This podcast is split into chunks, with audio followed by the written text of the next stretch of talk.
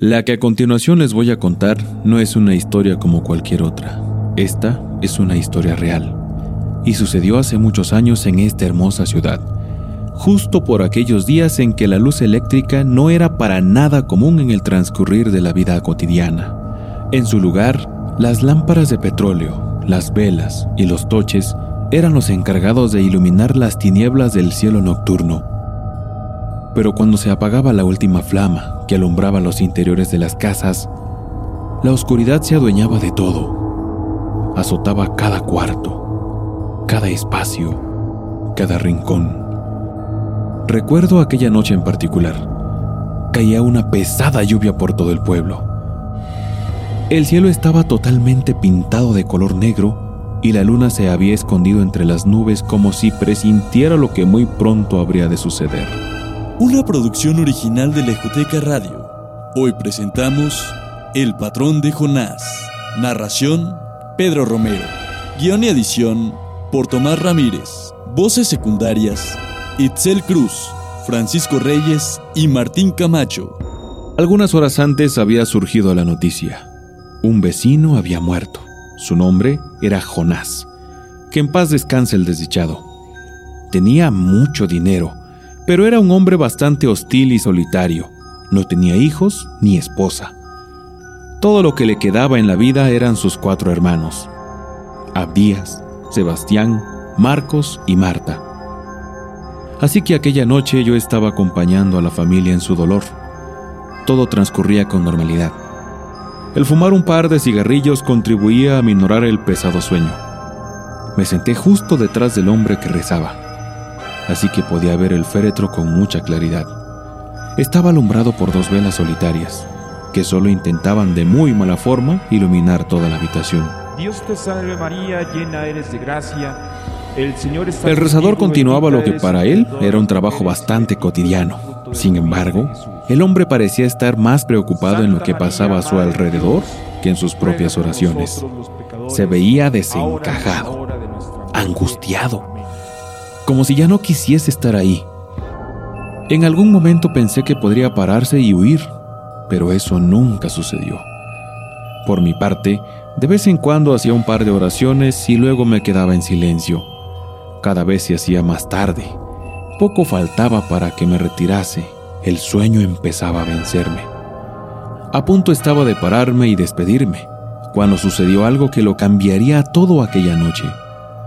De la nada, una ráfaga de aire frío pasó por mi espalda y apagó las únicas dos velas que alumbraban aquel lugar. Se escuchó un poco de alboroto. Todos habíamos sentido aquel gélido aire, pero nadie mencionó nada al respecto. El casero llegó inmediatamente y volvió a prender las velas. Debió ser el viento, dijo un poco apenado. Lo inusual de la situación me había quitado lo pasmado, así que decidí quedarme por unos momentos más. Ojalá me hubiera ido en ese mismo instante. Mientras yo veía fijamente las velas que estaban frente al ataúd, una pregunta rondaba en mi cabeza. ¿Qué pudo haberlas apagado si el cuarto donde nos encontrábamos estaba totalmente aislado? Segundos después, me ofrecieron de beber. Buenas noches, ¿qué le ofrezco? ¿Chocolate, café o un jerecito?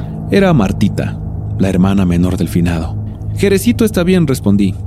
Ella se despidió con una sonrisa y todo pareció volver a la normalidad.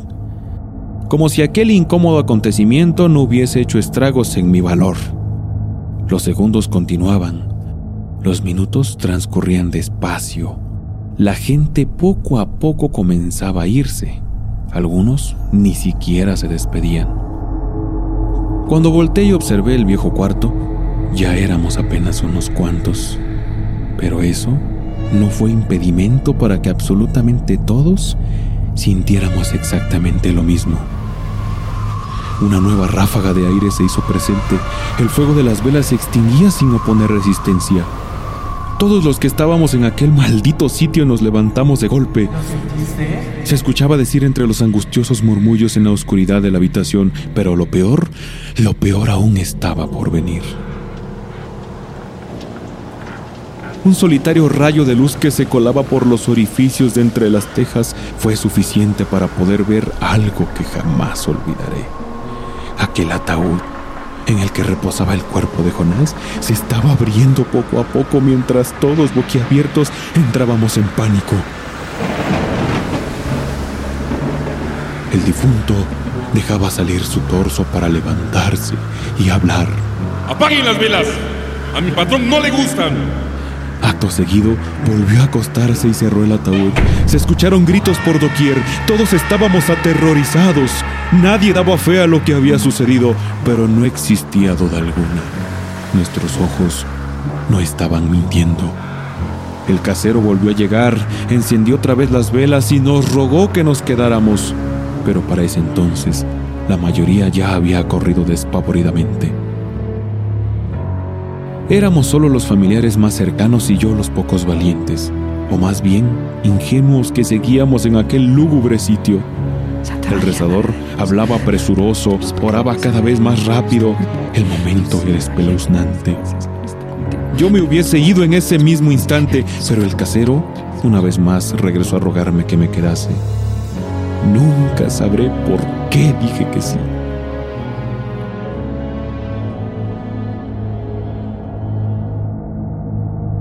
El horrible silencio imperaba en la habitación.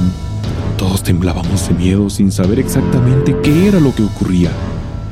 ¿Cómo podía ser posible que Jonás se hubiera levantado de su ataúd? Él ya estaba muerto. Estaba rogando porque todo terminase.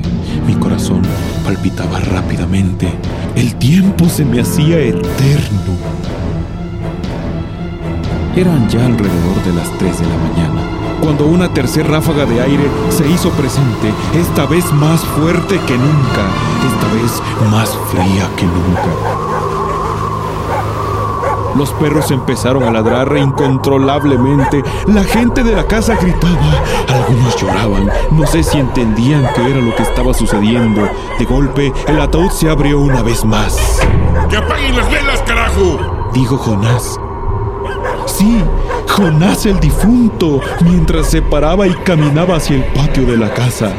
El rezador continuó orando incansablemente. Todos nos unimos a su oración. Nunca había rezado con tanta fe en mi vida.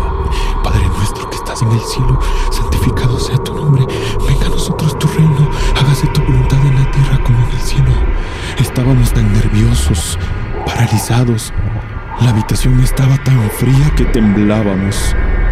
Cuando por fin conseguí mover mi cuerpo y voltear hacia el oscuro patio, alcancé a ver una silueta que se abalanzaba en el lugar, sigiloso, Intenté forzar mis ojos y acostumbrarlos a la oscuridad total. Pronto pude observar una sombra que caminaba de un lado a otro en medio de la penumbra. No había duda. Era Jonás que continuaba deambulando en el patio. Los perros ya no aullaban. Juraría que en ese momento estaban llorando. Fue entonces cuando un estrepitoso sonido vino de fuera. Pareciera como si un enorme costal de huesos estuviese siendo arrastrado y se alejara cada vez más. El casero intentaba prender las velas con desesperación, pero era inútil. Y cuando al fin lo consiguió y la habitación estuvo un poco iluminada, observamos con suma tristeza a Martita, la hermana más pequeña quien yacía muerta en el suelo de aquel terrorífico lugar. El patrón de Jonás también se la había llevado.